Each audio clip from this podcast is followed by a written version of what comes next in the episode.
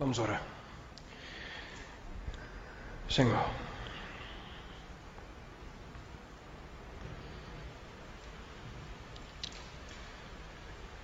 Ouvimos a palavra amor. Diversos significados podemos ter na nossa mente. Porque essa palavra a cada um de nós traz memórias, experiências que, quem sabe, estamos vivendo nesse momento. Ou quem sabe alguns ansiedade por algo que ainda não encontramos. Amor. Isso nesse momento ao apertarmos o botão de pausa da nossa vida, da correria da semana, e ao termos a oportunidade nesse momento aqui estarmos e, acima de tudo, com o propósito de ouvir, aprender, não apenas o significado, mas acima de tudo, como essa palavra pode transformar nossa própria vida quando aplicada de maneira apropriada. Suplico a Ti que possamos, nessa jornada de dez semanas que iniciamos nesse momento, ter, Pai, a nossa mente e o nosso coração abertos para não apenas receber, Senhor, informação, mas acima de tudo, Senhor, que possamos estar abertos a usar essa informação e aplicá-la em nossa vida, para que possamos, bom Deus, viver de uma forma diferente.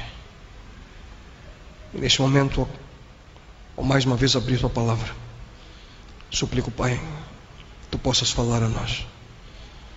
Dá-nos, Pai, sabedoria. Dá-nos, Pai, discernimento. Mas acima de tudo, suplico tua presença entre nós. Isso eu te lhe rogo em nome e pelo amor do teu filho amado, Jesus Cristo. Amém, Senhor. Amém. Olá, boa noite a todos. Nós nos sentimos felizes e honrados com a presença de cada um de vocês entre nós nesse início de noite. Bem-vindos à Nova Semente, uma comunidade adventista do sétimo dia que existe para que juntos possamos viver uma experiência real com Deus a cada final de semana. Mas antes de adentrarmos ao fascinante e importante tema de hoje, eu gostaria de fazer uma simples pergunta a cada um de vocês. Se você pudesse descrever a condição do nosso planeta através de um rosto, como seria esse rosto? Isso mesmo, se eu desse para você nesse momento uma folha de papel e um lápis, como é que você desenharia a face do mundo? Será que seria uma, uma, uma carinha sorridente? Ou será que seria uma, uma carinha preocupada? Como que você desenharia? Uma carinha com medo? Ou quem sabe uma carinha doente? Ou talvez com raiva? Então, como é que você desenharia a face do mundo? analisar tudo aquilo que nós temos visto, aquilo que nós temos ouvido recentemente, como apareceria, como seria o seu desenho. E para ajudá-lo a desenhar, quem sabe somente o rosto, através da sua própria percepção, eu gostaria de começar com uma realidade próxima a nós. Como é que você desenharia o rosto do mundo? Ao você saber que, em média, 18 mil crianças são vítimas de violência doméstica por dia no Brasil. Significa que uma criança no nosso país é agredida a cada cinco segundos. Bem aqui, no Brasil. Se nós dermos um passo um pouquinho para trás para ver apenas, ou melhor, não apenas a árvore, mas, mas toda a floresta, o que, que você vê quando você contempla o mundo? Quantas pessoas você acha que estão perambulando nesse momento no mundo sem um lugar para morar? Não estou falando de gente que se encontra assim por causa eh, do álcool ou falta de estudo, não, não. Eu me refiro àqueles que estão assim em virtude dos problemas políticos, da violência étnica em alguns países. Pessoas que não têm um país para chamar de lar.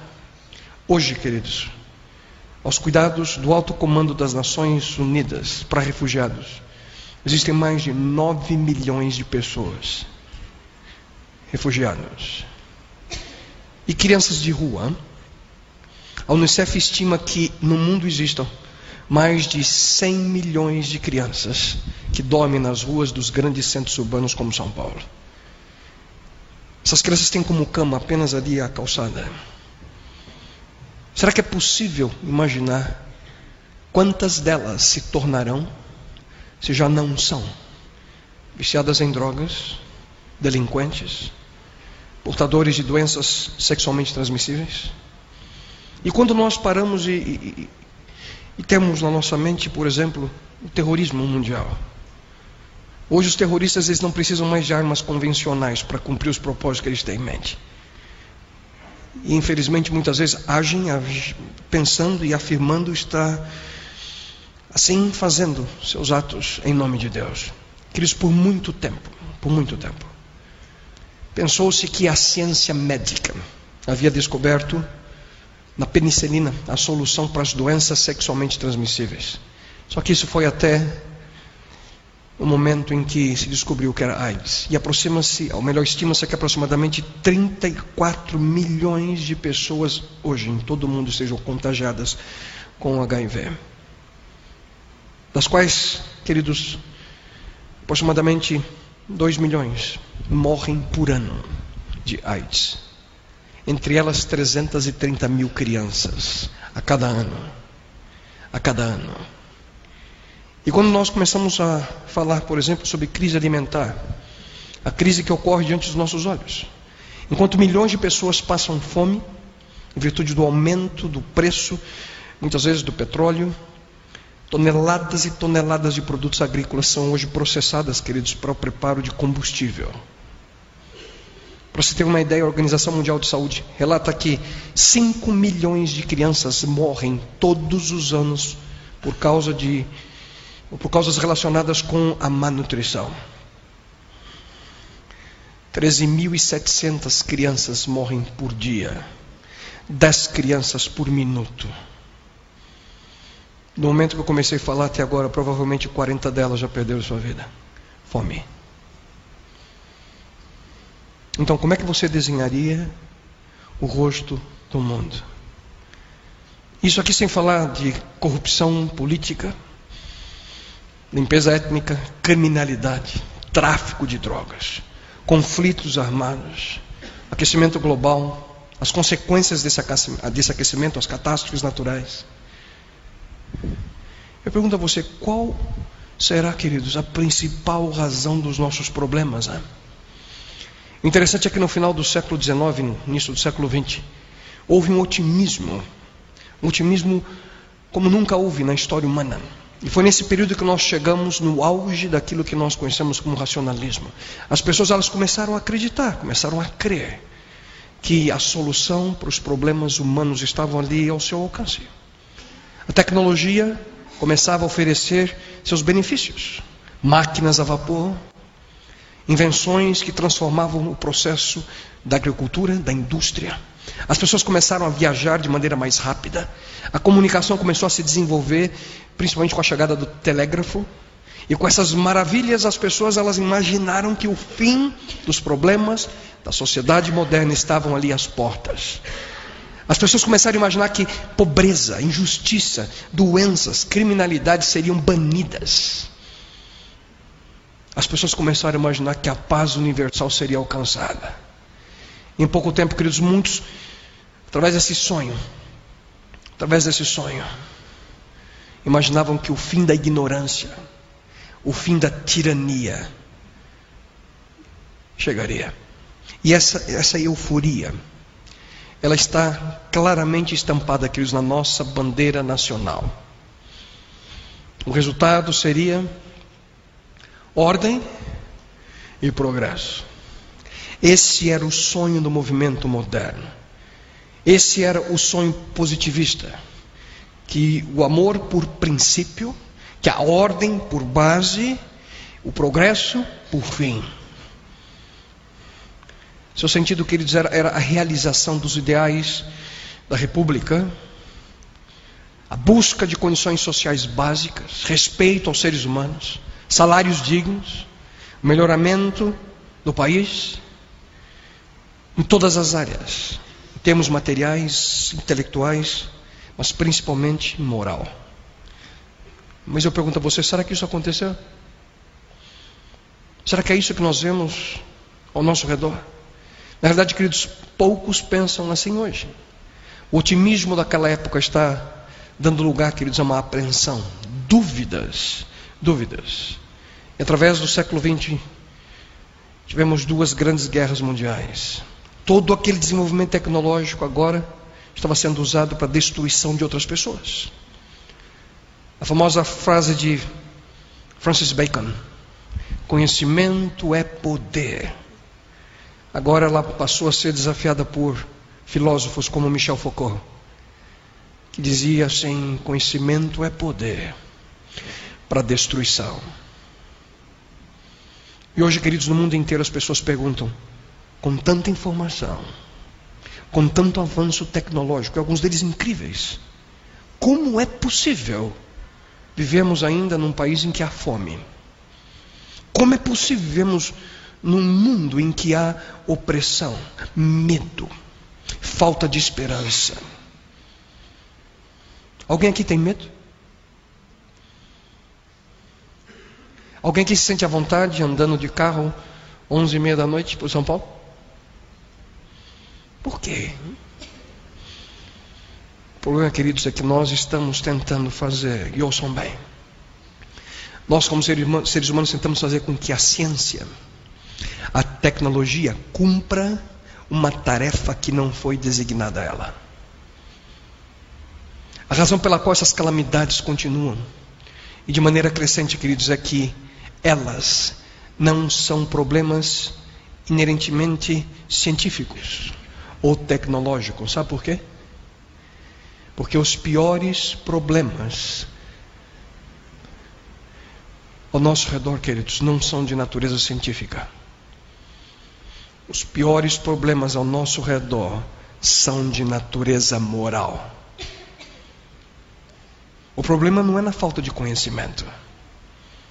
O problema está no excesso de egoísmo do coração humano. Pense comigo. A questão, por exemplo, da fome. Existem pessoas famintas não apenas por causa da escassez de alimento, ou por causa de secas, mas por causa da desigualdade na distribuição do alimento. Resultado da distribuição desigual de riqueza, transporte, educação, oportunidades. E o mesmo acontece com o problema relacionado com violência, terrorismo, aborto, vícios, AIDS. Se esses fossem problemas científicos e tecnológicos, já teriam sido resolvidos há muito tempo. Queridos, ouçam, ouçam com atenção. Muitos dos problemas que nós vivemos não possuem solução intelectual. Muitos dos problemas que nós hoje vivemos não possuem solução através de mecanismos científicos ou tecnológicos, porque os problemas são bem mais profundos porque são problemas arraigados na natureza humana. E eu pergunto a você: por quanto tempo mais nós vamos continuar insistindo em procurar soluções definitivas onde não podemos encontrar? Ou melhor, será que, será que existe uma solução? A palavra de Deus diz que sim. A palavra de Deus, queridos, diz que há uma solução. E nós vivemos um momento especial e uma oportunidade única que Deus nos concede. Porque quando contemplamos aquilo que Deus nos dá, e quando olhamos, queridos, para o passado, milhares de anos atrás, Deus deu ao ser humano a base moral que protegeria a nossa civilização. Deus escreveu com o seu próprio dedo em duas tábuas de pedra valores morais. Dez, para ser mais exato. Dez valores morais que seriam o fundamento da nossa vida. Eles são o antigo código moral conhecido como os Dez Mandamentos. Os Dez Mandamentos, queridos, é, é algo que, na sua essência, tanto judeus, muçulmanos, cristãos concordam. E pela importância desse código moral para nós como seres humanos, durante as próximas dez semanas, incluindo hoje, nós estaremos estudando cada um desses princípios que estão, todos eles, concentrados em uma única palavra: amor. Dez razões para amar. Esse é o título da série que nós iniciamos hoje. E desde já, sinceramente, eu espero que você possa fazer planos para estar conosco a cada final de semana, quando nós juntos vamos estar buscando o maravilhoso significado, queridos, de cada um desses, desses dez princípios morais. Logo após ter dado os dez mandamentos ao seu povo, ouçam com atenção o que Deus diz. Guardem sempre no coração os mandamentos que eu lhes estou, que eu lhes estou dando hoje e não deixem de ensiná-los aos seus filhos. Leio novamente. Guardem sempre no coração os mandamentos que eu lhes estou dando hoje, e não deixem de ensiná-los aos seus filhos. Percebo aqui duas palavras: guardem e ensinem. Eu pergunto a você: será que nós estamos vivendo assim? Quando você diz para o seu filho não brinque com, com a faca, o que é que você tem em mente? Hein? Protegê-lo, com certeza. Preservar o filho, quem sabe, de um momento de tristeza. Pouco tempo atrás, eu dei para minha filha um, um, celular, que não, eu não estava usando o celular mais. E a Isabela, mais velha, ela tem uma mania de limpeza tremenda. Tudo ela pega, ela sai limpando. E eu vi ela limpando o celular, disse, cuidado, não molhe o celular. E para minha surpresa, poucos dias depois, ela pôs na pia e estava ali dando um, um, banho especial nele, né? E é desnecessário dizer que o celular teve um triste fim, morreu. E, e eu disse para ela, filha, eu falei para você. Ela ficou triste com tudo aquilo, chorou. Pai, o que aconteceu? Morreu, morreu, filha, esquece. A gente orienta o nosso filho para evitar que ele se machuque e para evitar decepções, tristezas. Da mesma forma, Deus diz não para nós, queridos, sempre com um propósito positivo. Quando Deus diz não, a sua única intenção é nos proteger. Só que quando nós ignoramos o conselho, nós damos o primeiro passo em direção exatamente às dificuldades. Queridos, Deus ele desenhou o universo dentro de leis, leis universais. Existem certas leis físicas que o universo existe dentro delas. Por exemplo, a lei da gravidade. Se você ignora a gravidade, você pode ter certeza que você vai, que você vai se machucar. Não há como ignorar as leis físicas, porque as consequências são certas. Da mesma forma acontece quando nós ignoramos as leis morais que Deus nos concede. Elas não são opcionais. Mas muitos pensam assim: hum, faço se der, faço se eu quiser. Deus diz: se você levar as minhas instruções a sério, você vai ser bem sucedido. Do contrário, filho, filha, você colherá as consequências. Nos anos 60, o pensamento popular era basicamente esse: viva como quiser, Viva sem fronteiras, viva sem limites. E os resultados dessa permissividade, queridos, nós colhemos nos nossos dias. Nós precisamos de parâmetros. E nada melhor do que seguir, queridos, a orientação do próprio Criador. E dentro desses parâmetros, o mais importante gira em torno das nossas prioridades. E quando nós começamos a falar sobre prioridades, qual é o aspecto mais importante da nossa vida?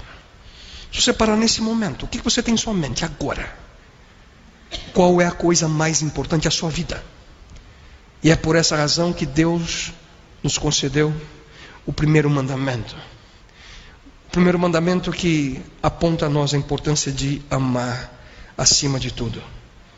E a lei moral de Deus tem como primeira orientação o seguinte: Não terás outros deuses diante de mim. Qual que é o princípio aqui? Coloque Deus em primeiro lugar. Em outras palavras, não, não entregue a sua lealdade, não entregue a sua devoção a coisas que na realidade não são deuses. Não conceda um lugar supremo na sua vida a algo ou alguém que no fim só irá trazer decepção, irá machucá-lo. Nesse mandamento, Deus pede prioridade na sua vida. Mas o que significa não ter outros deuses? Eu pergunto a você. O que significa não ter outros deuses diante de nós? E notem que no texto bíblico que acabo de ler, esses deuses estão com D minúsculo. Por uma simples razão: Deus é único. Mas o que são esses deuses? Hein? Um Deus, um Deus com D pequeno, queridos, pode ser qualquer coisa. Qualquer coisa que domina a sua vida. Qualquer coisa que controla a sua existência. Pode ser um emprego, sem dúvida alguma. Será que pode ser outra pessoa? Claro. Dinheiro? Certamente. Sexo? Sim. Poder? Sem dúvida alguma. Diversos aspectos da nossa vida que, quando colocados como prioridade, tornam-se deuses a nós. Deus diz: Não terás outros deuses diante de mim. Que no Novo Testamento nós encontramos um momento em que Jesus ele foi, ele foi tentado por Satanás. E ele foi tentado através de, um ataque direto, um ataque frontal contra exatamente o primeiro mandamento. Em primeiro lugar, Satanás ele mostrou para Jesus todos os reinos ali do mundo, a glória deles, e depois, ao mostrar tudo isso, ele diz: Tudo isso, tudo isso te darei se prostrado me adorares. Mas a resposta que Cristo deu Jesus ele se recusa a focar sua mente em deuses falsos e ele diz: Ao Senhor teu Deus adorarás e só a ele darás culto. Em outras palavras, Jesus apontou para o fato de que a questão por detrás de aceitar outros deuses, ela está relacionada com uma palavra, adoração.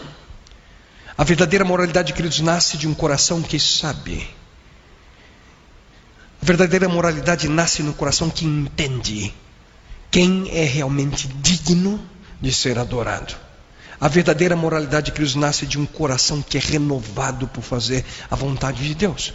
E é por essa razão, é por essa razão que o apóstolo Paulo ele escreveu: Não se amoldem ao padrão desse mundo, mas transformem-se pela renovação da sua mente, para que vocês sejam capazes de experimentar e comprovar a boa, agradável e perfeita vontade de Deus. Experimentar a vontade de Deus significa, queridos, mais do que simplesmente obedecer certas questões morais. Envolve, acima de tudo, você fazer com que essa, essa orientação se torne parte da sua vida. E isso é possível somente através de uma mudança. O termo que a Bíblia usa é uma renovação, uma mudança na nossa mente. Davi ele escreveu no livro dos Salmos algo que de maneira clara identifica e explica essa situação. Ele diz: Cria em mim, ó Deus, um coração puro e renova, muda, renova dentro de mim um espírito inabalável. Uma renovação do coração que traz verdadeira eh, moralidade, queridos, é, é um ato de criar, é um dom de Deus. Certa vez alguém perguntou para Jesus: Mestre, qual é o maior mandamento? E Cristo responde citando Deuteronômio 6, 5. Jesus respondeu: Amarás o Senhor teu Deus de todo o teu coração, de toda a tua alma e de todo o teu entendimento. Esse é o grande e primeiro mandamento. Quando foi tentado por Satanás, Jesus disse que o primeiro mandamento nos ordena adorar a Deus. E aqui ele diz que isso significa amá-lo. Queridos, entendam bem: amar, assim como adorar, é uma atitude, é uma atitude do nosso coração, é uma disposição de tornar Deus o primeiro. É uma disposição, um desejo de colocar Deus no lugar supremo da nossa vida. Mas quem sabe alguns de vocês possam estar pensando nesse momento de maneira prática, como é que eu faço para colocar Deus em primeiro lugar na minha vida? Como colocar Deus em primeiro lugar? Eu gostaria de sugerir alguns aspectos importantes a vocês. O primeiro deles, em seus, em nossos interesses. Se Deus realmente será prioridade na nossa vida, nós precisamos colocar em, esse Deus em primeiro lugar nos nossos interesses. Isso significa tê-lo como número um naquilo que realmente importa a nós. Primeiro lugar em tudo. A Bíblia nos aconselha assim: quer vocês comam, bebam ou façam qualquer outra coisa, façam tudo para a glória de Deus. Façam o quê? tudo. Será que isso inclui as férias? Nosso trabalho, nossos hobbies? Hein? Em tudo, tudo que façamos, nós precisamos colocar Deus em primeiro lugar. Por exemplo, se você está praticando qualquer tipo de esporte, tênis, futebol, com os amigos, qual que, qual que tem que ser a sua atitude hein? quando você coloca Deus em primeiro lugar? Não estou dizendo aqui que a solução é sacar na rede ou, ou fazer gol contra, não. A questão aqui é é, é a atitude. Mesmo em meio a uma situação de competitividade, você saber glorificar a Deus através da maneira pela qual você se comporta, através da sua atitude. Além disso, você pode dizer claramente qual é a prioridade na vida de alguém por aquilo que realmente mexe com as suas emoções. O que que mexe com a sua emoção? O que, que te deixa emocionado? Hein? um namoro, uma novela, um livro. O que, que traz emoção para o seu coração? Hein? Um time de futebol. Espero que não seja o meu. Um novo emprego. Uma viagem. O que, que traz emoção no seu coração?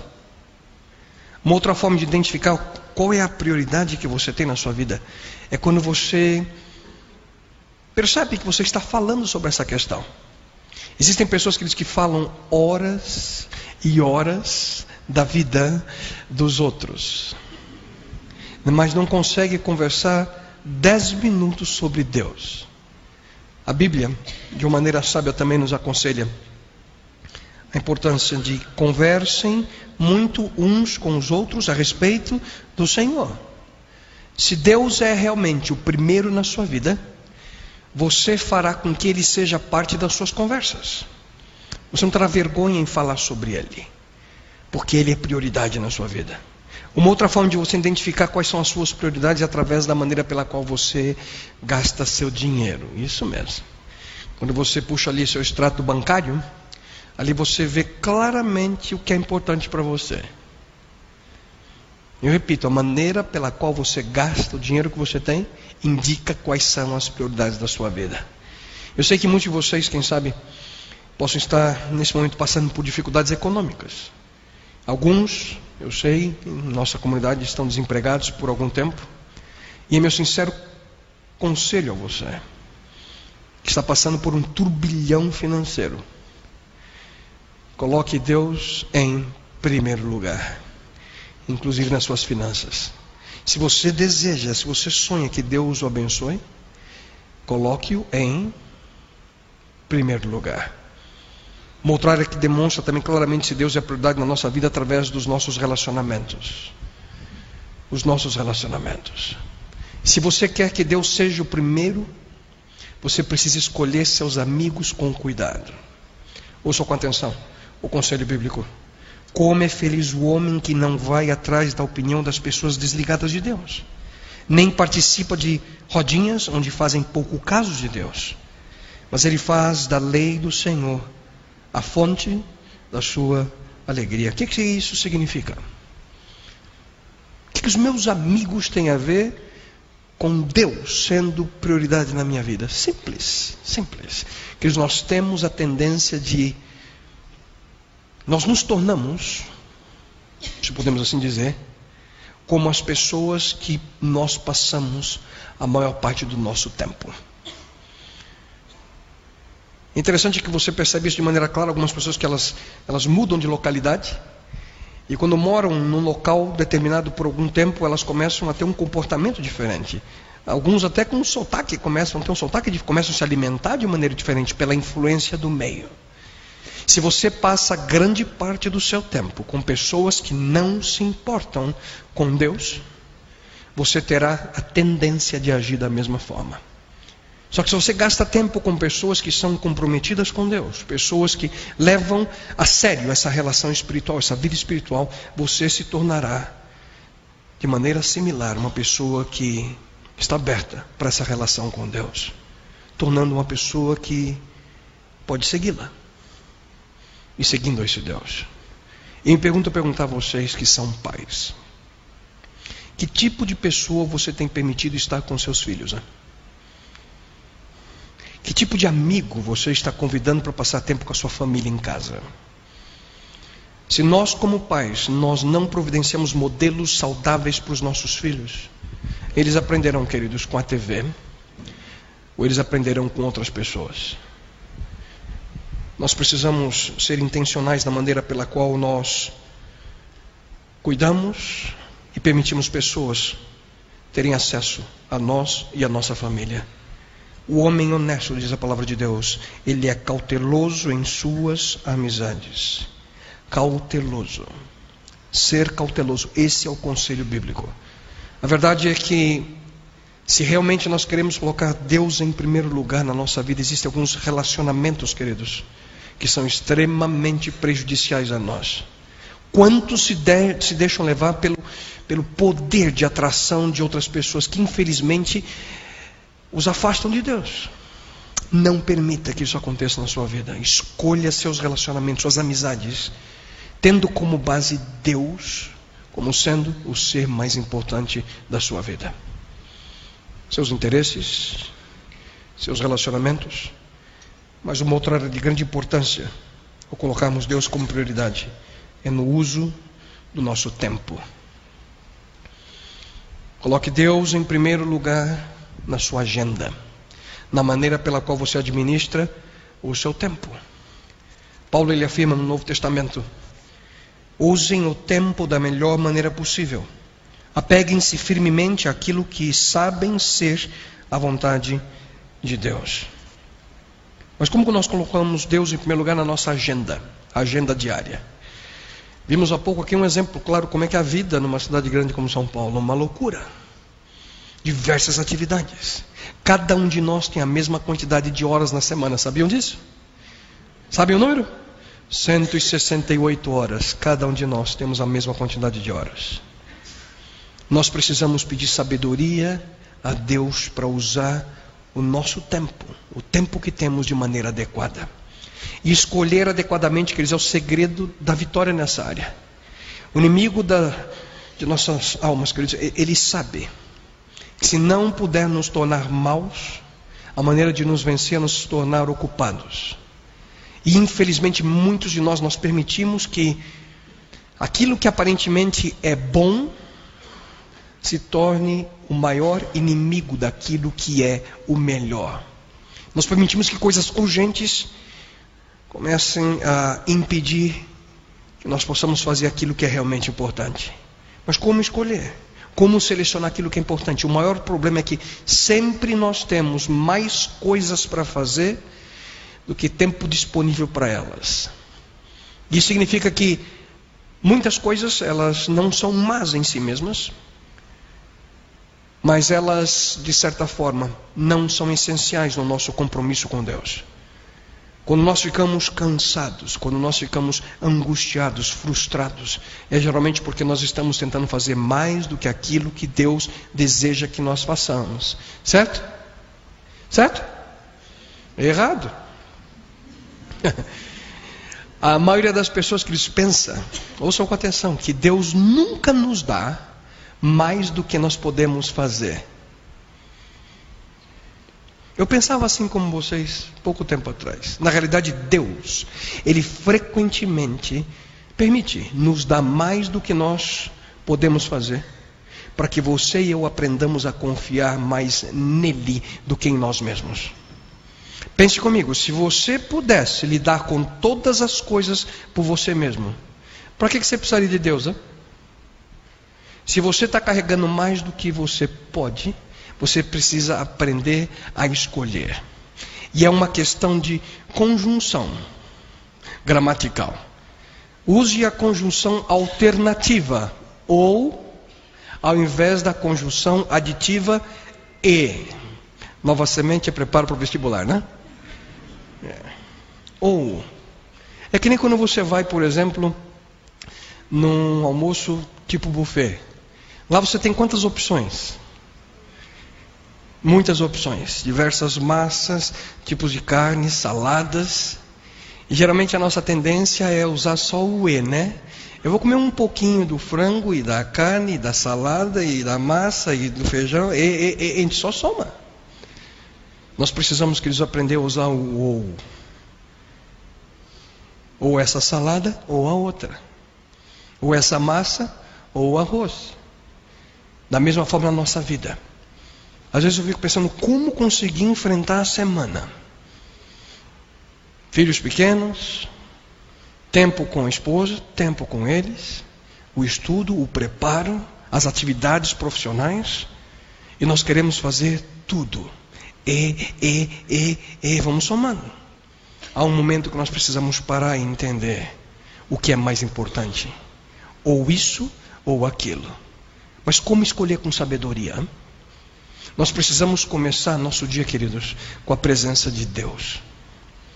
Se você quer que Ele seja o primeiro na sua família, se você quer que Deus seja o primeiro no seu emprego, na sua vida, nos seus estudos, você precisa encontrar-se com esse Deus, não somente aqui, mas a, a cada dia.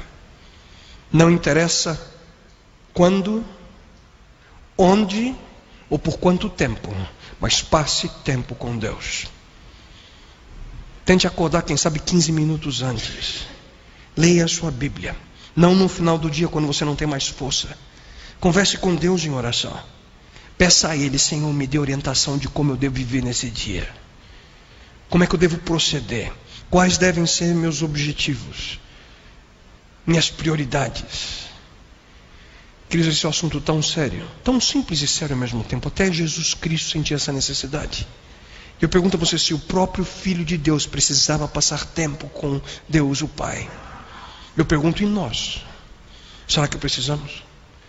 A Bíblia, de uma maneira especial, diz a nós: de madrugada, quando ainda estava escuro, Jesus levantou-se, saiu de casa e foi para um lugar deserto, onde ficou orando. E me permita ser bem direto e sincero com vocês. Que eles não têm outra forma. Ah, pastor, eu quero tanto mudar na minha vida. Sinto, não tem outro jeito. Se nós não somos intencionais nessa área, se nós ficamos tão ocupados com todas as outras coisas do dia a dia, nós nos esquecemos de Deus, a mudança não ocorrerá. Coloque na sua agenda um tempo diário para estar com Deus. Ore a Ele. Seja grato a Deus por aquilo que Ele tem concedido a você. Ore, ore em voz alta com sua família. Não precisa ser uma oração longa, mas essa é uma demonstração visual para os seus filhos de que Deus é prioridade na sua família. Não saia de casa sem antes orar. Não dirija seu carro sem antes pedir a presença de Deus do seu lado. Esse é um hábito que sempre temos em casa. Não saímos sem, sem orar. Nós somos seres humanos, eu, minha esposa, e às vezes nós estamos com tanta coisa na nossa mente, tantas responsabilidades, que a gente liga o carro, engata, mas sempre vem a frasezinha de trás: Papai, você não vai fazer oração? Vou, filha, vou fazer oração. E me emociona ver quando uma menina de quatro anos, a nossa pequenina, a Gabi, quando ela está sozinha às vezes para comer, ela põe um pratinho. Esses dias meu pai me falou: Filho, a Gabi estava sozinha, sentada, eu fiquei só olhando de distância.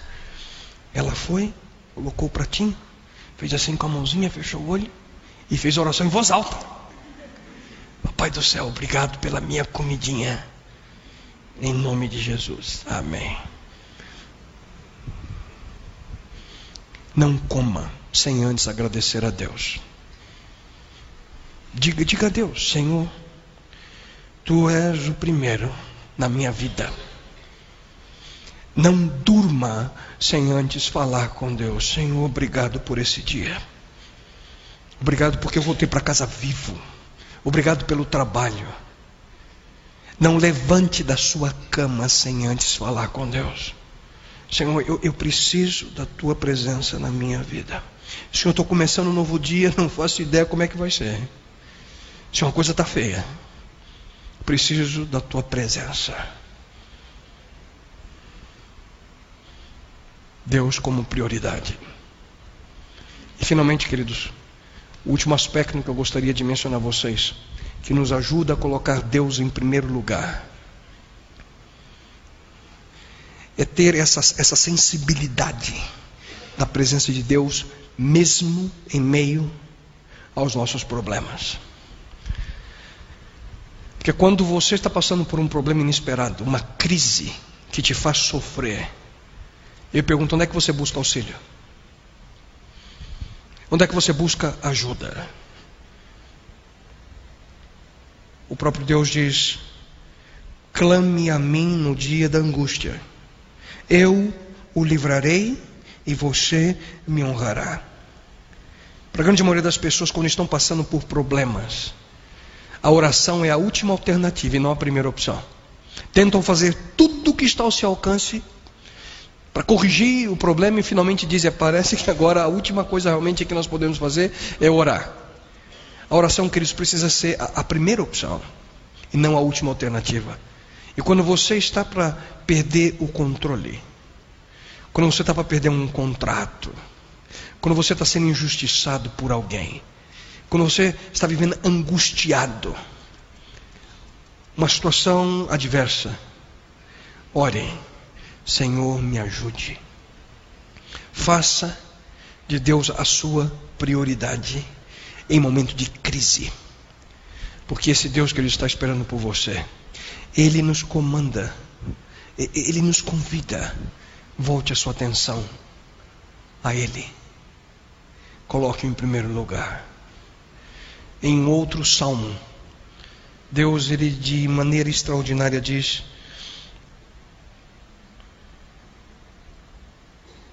Ele me invocará. Eu lhe responderei. Extraordinário isso, queridos.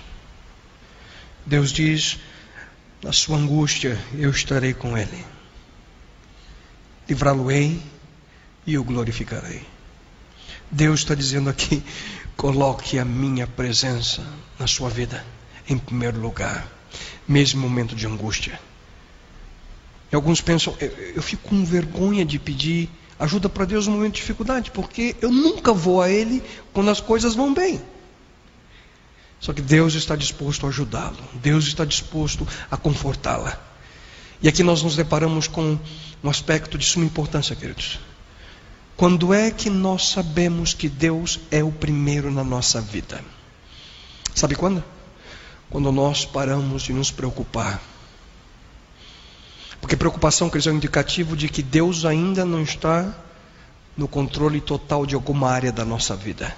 Quando Deus não é prioridade nas minhas finanças, eu me preocupo constantemente com elas. Como é que está a conta? E, a... e como é que eu vou pagar? Quando Deus não é prioridade nos meus relacionamentos, eu me preocupo constantemente com eles. Quando Deus não é prioridade no uso do meu, do meu tempo, eu vivo preocupado em fazer mais do que aquilo que eu posso. Quando Deus não é prioridade, Quando eu estou passando por momentos de crise, problemas, dificuldades, provações, eu vivo constantemente preocupado sem encontrar solução para eles.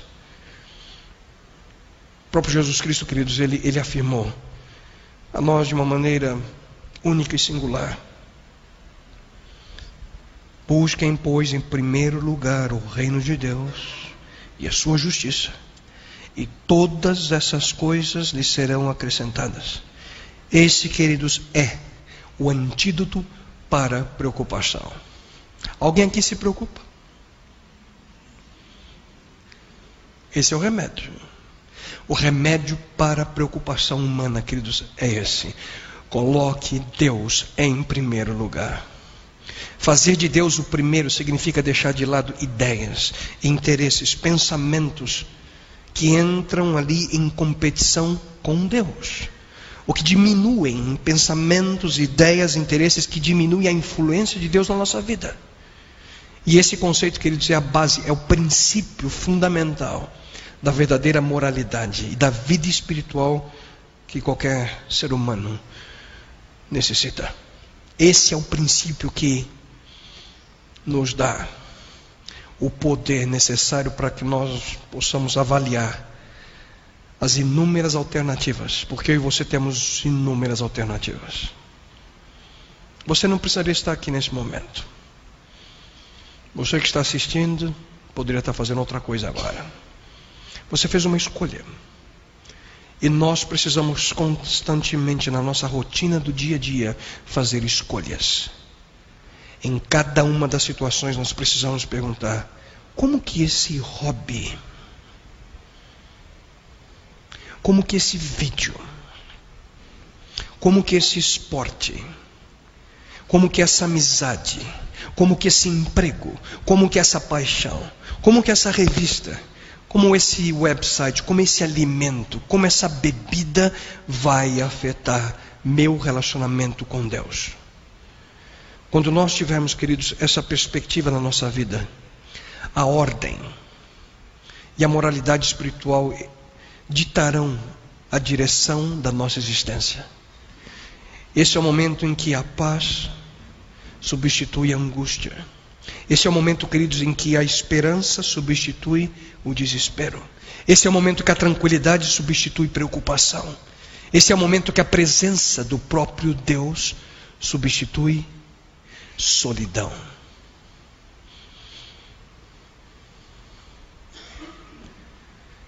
Não terás outros deuses diante de mim.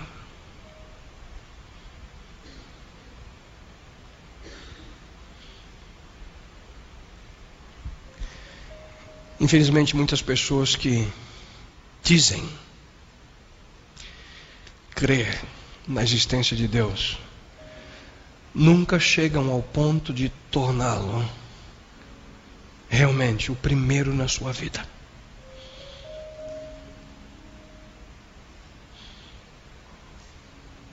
Só que eu não sei se você já parou para pensar. Esse é o único lugar que ele pode ocupar, se de fato ele for Deus.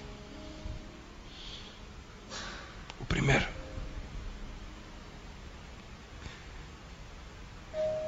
Exatamente por essa razão, queridos, que esse mandamento é o primeiro na lei moral de Deus, os dez mandamentos.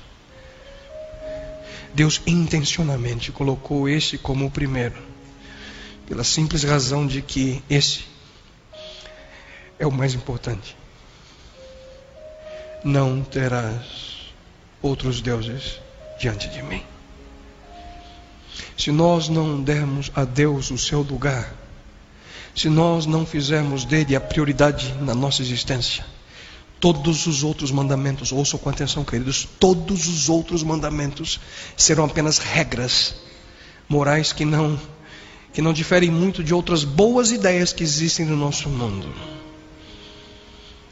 A grande pergunta aqui não é será que eu já tenho uma compreensão plena e completa sobre Deus, sobre a sua vontade na minha vida? A pergunta também não é: será que eu sou bom o suficiente para que Deus me aceite? Muito menos será que eu estou obedecendo os outros mandamentos de maneira apropriada? Queridos, não se deixem enganar.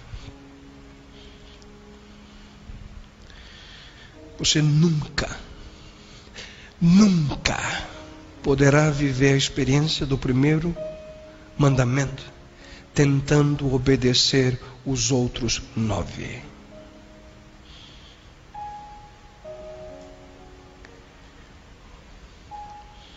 Ao contrário, sem a experiência do primeiro, nunca poderemos guardar de maneira correta os que seguem. A pergunta que realmente nós precisamos fazer hoje é simples: será que eu estou realmente disposto a permitir que Deus ocupe o seu verdadeiro, o seu legítimo lugar na minha vida? Será que eu e você estamos dispostos a torná-lo primeiro? Será que estamos dispostos a orientar todas as outras dimensões da nossa vida, da nossa existência ao redor de Deus? Deus como prioridade na nossa vida. Eu queria convidar que você, nesse momento, pensasse nisso com cuidado. Eu queria que você pensasse nisso. Numa atitude de oração. Será que Deus é realmente a prioridade da minha vida? Será que Deus ocupa o primeiro lugar na minha existência? Não quer você aproveitar esse momento e dizer isso pessoalmente para Ele? Não saia daqui sem fazê-lo. Pai eterno. Senhor, nesse momento não é apenas a minha voz, Senhor. Não apenas a minha súplica, mas a súplica de cada um de nós. Aqueles que aqui estão nesse auditório, aqueles que estão no seu lar nesse momento assistindo aqueles que verão essa programação através da TV. Cada um de nós, Senhor, nesse momento queremos, em sinceridade, dizer-te: Senhor, me perdoe pelos momentos na minha vida em que fiz escolhas, em que tomei caminhos que não permitiram que tu ocupasses a posição de prioridade. O número um na minha vida. Senhor, me perdoe. Senhor, nos perdoe. E ajuda-nos a que nós possamos compreender, Senhor, que se queremos viver de maneira apropriada, segundo o teu sonho a nós, nós precisamos tomar importantes decisões. Decisões, Senhor, que permitam que o Senhor ocupe o principal lugar. O Senhor possa ser o número um na nossa existência. Em todas as áreas, Senhor. Em tudo aquilo que somos, aquilo que temos. Queremos dizer-te nesse momento: Senhor Deus, vem e habita em mim. Senhor, ocupe o primeiro lugar. Não terás outros deuses diante de mim.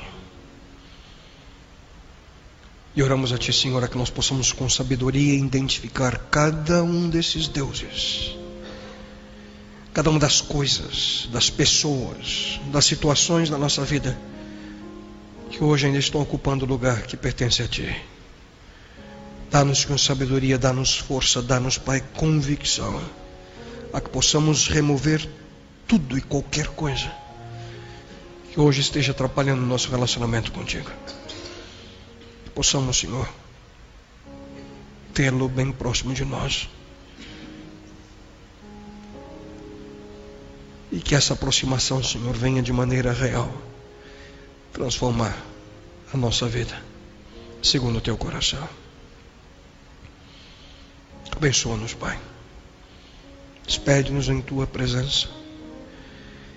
E que esse momento tão especial, Senhor, esse momento único, não seja algo que possamos viver por poucos minutos, esses minutos que aqui estamos, mas que possamos, Senhor, levar na nossa vida, ao sairmos desse local nesse momento, que durante os dias dessa semana possamos viver essa experiência, Senhor, de tê-lo como prioridade na nossa vida.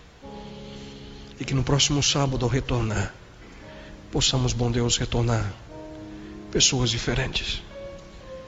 Pessoas, Senhor, que estão aprendendo pouco a pouco o que é amor. Isso Ti lhe suplicamos em nome e pelo amor de Teu Filho Jesus Cristo. Amém, Senhor. Amém, Pai.